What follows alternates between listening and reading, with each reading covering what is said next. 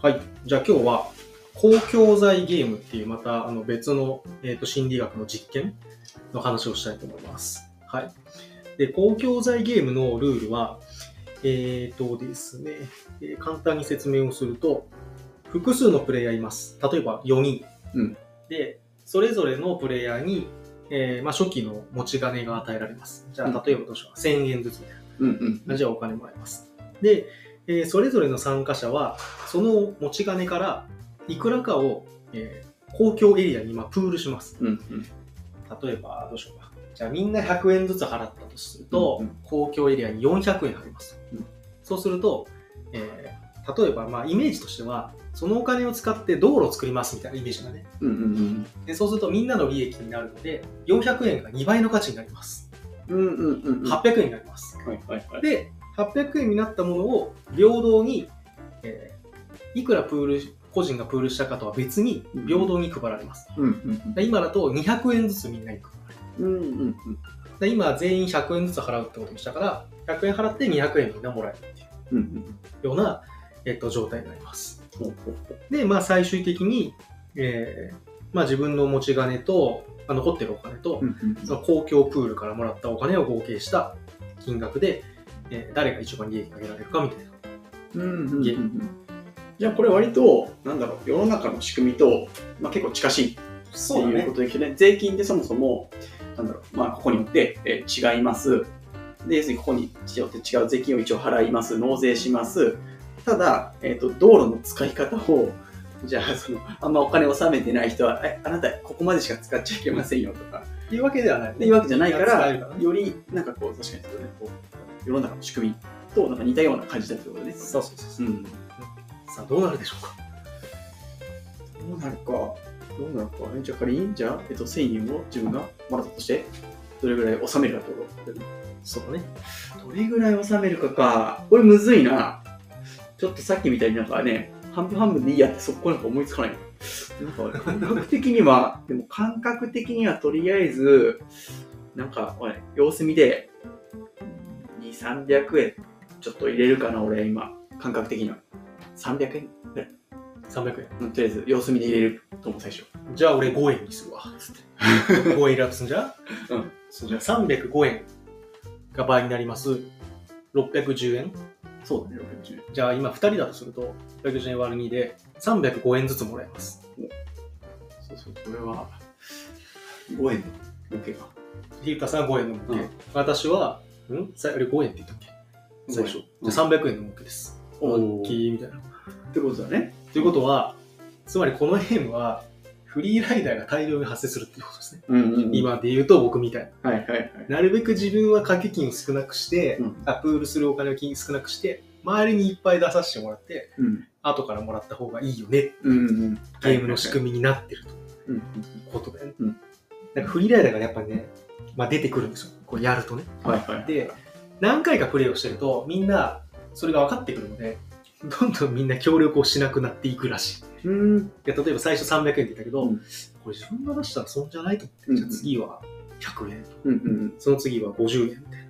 うんうん。感じでどんどんその公共プールに入れるお金を、えーみんな少なくしていってしまうという傾向があります。はいはい。はい。で、では、えっ、と、またこれでまた別のバリエーションゲームがあって、うん公共財ゲームで。えっ、と、バツあり公共財ゲームうんっていうのがあります。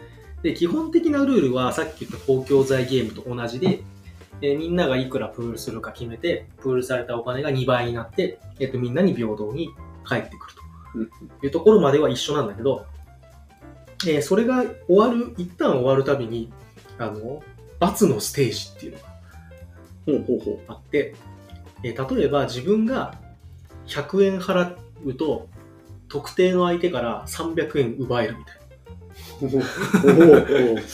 そういうことができるようになる。はい。うんでそのお金はもうどっか行きます。ほうほうほうほう。はい。あ、そういうことね。うん。はいというルール。罰ありを追加した場合、うんまあ、どうなるか。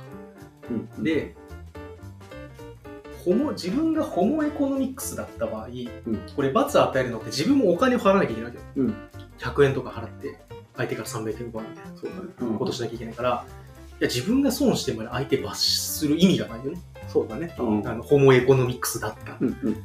ただ、どうなったかというと、えー実際にこれをやるとですね、まず、めっちゃみんな協力するようになるらしい。で協力っていうのはつまり、公共プールに入れるお金。というのが増えると。うん。で、えー罰も実際に使われると。ほうほうほうで特に平均以上に協力的だった人があんまり協力行動を取らなかった人公共プールに入れるお金が少なかった人に対して罰を与えているケースが多いと。うんうんうんうんでこれを何度も繰り返すと要は例えばじゃあヒルタが自分は100円やりますって。じゃあ俺がじゃあ俺はもう5円ですとかってやってると、まあ、5円のやつが罰せられるわけやうんうん。だから最初から罰せられるんだったらしょうがない自分も90円ぐらい払うかみたいな。そうだね。感じで、繰り返しをしていくと、どんどんその、罰自体も減っていくし、うん。えっ、と、公共プールに入れるお金自体も増えると。うんうん。いうような傾向があると、えーいう結果になりました。はい。で、まあこれさっきも言ったんだけど、まあ、ここで言う罰って、まあ、正直自分にとって、自分という個体にとって何かメリットがあるかっていうと、うーん、それね、かなり考えにくい状況うんなんですね。で、なんでかっていうと、この実験ってね、メンバーをね、毎回変えて、毎回初対面で、もう二度と将来的にはまあ関わることがないメンバー。うんうんだから、例えばね、同じ研究室のメンバーとかだったりすると、うんうん。ちょっとここであいつ懲らしめとかねえと、なんかこの心理学実験以外のところでもフリーライドするからって感じで罰を与えてやろうみたいうんう。なんこととかあると思うんだけど、うんそういうのも全くない。へえ。そうなんだ。全くないし、うんうん。あとはなんか自分がコストを払ってフリーライダーをこう潰したとしても、いうんやなんか集団をね維持しててねかっこいいみたいな感じでうん。うんパートナーからよく思われるみたいなこともない。みんな初対面、二度と会わない。へえ。っていうふうにやっていると。うんうん。だけどみんな罰をすると。そっか。すごい。なんか、いや、その感覚はなんか今俺全くすっぽりが欠けてるから、一回だけだったら、なんか、あ、まあ、いっか、あ、おしまい。そこでバツはちょっと、うん、まあ、考えてなかったもんね。その一回だったら。うんそう。へえ。でもね、実際ね、8割以上の人が少なくとも1回は誰かを罰していたらしおお。い。うんすごいね。でさらに、6回連続でゲームをしたときに、5回以上罰を行使した人が3人に1人以上いるらしい。多いな。すごいね。そうなのよ。そんなに戦いますか、皆さん。そうおだからもう本当に、うん。自分が損をしてまででもうん。相手を罰したいっていううん。心の働きがあるんだと。うんだからさっき話してたその不倫の話とかまさにそう。うんうんとか、さっき休憩中に話してた、なんかこう芸能人が薬やっちゃって、うんうんうん。めっちゃ叩かれるみたいな。めっちゃた叩くか、めっちゃ叩くみたいな。こととかも、まあ、その時間というコストを使って、そうだね。うん。まあ二度と、二度とというか、多分一生関わることがない人を たた叩いているし、まあ、逆にそれを取り上げているワイドショーとかをたくさん見る人がいるわけじゃないですか。いるいるいる。っていうのは、まあまさにこの心の働きなんじゃないかな。ほうほうほうんすごいな。うん。ねで、まあ、このゲームだと、実際その罰則入れると、やっぱりね、こう、なんか、そのルールがあるっていうだけで、みんな多めにお金を投資することになったので、うん。その、集団にとっての利益の最大化にはなってるわけね、実際のところね。うん。だし、えっと、まあ、個人の利他的な行動を実際促したと。うんいや、その、罰する奴がいることで、集団の中で利他的な行動を取る奴が多くなるという効果がある。うんだからまあ個人にとっては正直あんまりメリットないんだけど、うんその集団にとってはやっぱりメリットにうん。うん。なっているので、うんやっぱりそういう性質を持った人がいる集団の方が集団としての適用度が上がってうん生き残ったんじゃないかと。そうだね。だから昔で言うと、その結局、個人じゃやっぱり生き残れないから、その集団を使ってというか、集団が生き残らないといけないっていう設計だったから、まあだからこそ、まあその瞬間には個人としてはちょっとマイナスかもしれないけども、やっぱその長期的に見て、まあ結局、集団が成功するイコール、まあ個人がある意味成功するみたいな。ね、昔は設計だったら特に。うんまあでも今もぶっちゃけ、まあ同じだと思うんですよ。だって、言ったら、えっと、自分の得意をみんな今、こう多分ね、仕事とかにしてるわけですから。で、その瞬間に自分のなんか得意とかを一回渡すっていう行為は、なんか時間とか、なんか労力とかマイナスかもしれないけども、それがなんかみんなの得意がこうぐるぐるぐるぐるって回ってって今の社会ができてるじゃないですか。まあ、それこそ道路ができたり、今パソコンが目の前にあったり、まあ、家が建ったりみたいな。これ全く一人じゃできないから、だからそこは本当はね、なんかそれこそ、えっと、えっと、情けは人のためにならずみたいな、感じで、まあ本当はね、なんかこうみんながうまく、そうそう、協力をし合っていける。まあ悪い意味じゃなくて、そのさっきなんか潰すとかじゃなくて、なんかこう、全体の相場がなんか増えていく、なんか幸福感が増えていくみたいな協力ができていくとなんかいいなう。うん。これ難しいな、言語する。そうね。だからね、なんか毎回不倫の話で申し訳ないんだけど、不倫とか薬とかの話は、うんその叩いてる個人にとってメリットないんだけど、まあ、そうやって叩かれるっていうことが分かってれば、えーとそういうことをする人が減るということが予想されるので、うんうんうん。えーと集団にとってはメリットですよね。うんうん。なんかまあ、薬やってしまう人とか、不倫をする、不倫をする人が減ると世の中的にいいのかっていうのはちょっと不明だけど、確かに不明だね。まず不倫をすることは世の中にダメだと定義すると、うん。うんそういう人が減っていくので、集団としてはまあまとまるよね、そのね、うんうん。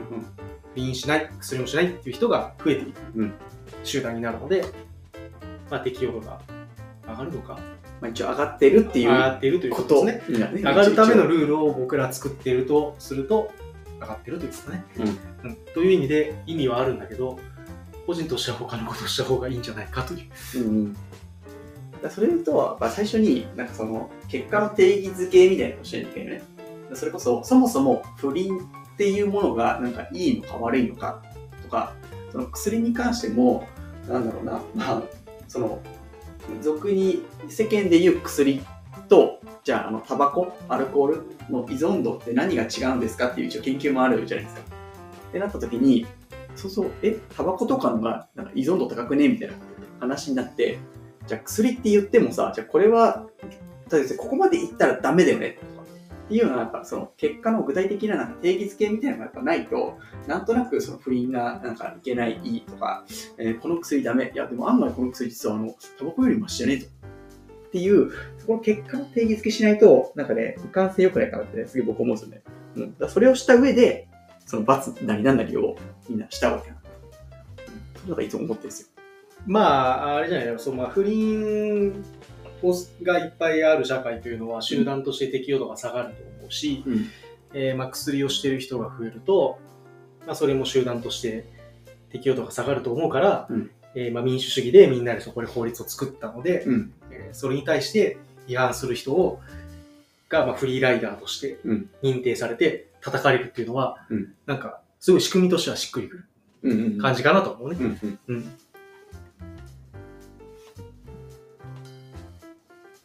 はい。ちょっと今回短かったですけど、公共財ゲームこんな感じで。はい。まあ、とにかくやっぱりこうあれですね。フリーライダーがいた時に異常に反応してしまうと。そうですね。過剰反応ですね。してしまうとはい。いうところがあるよねという話でした。はい。はい。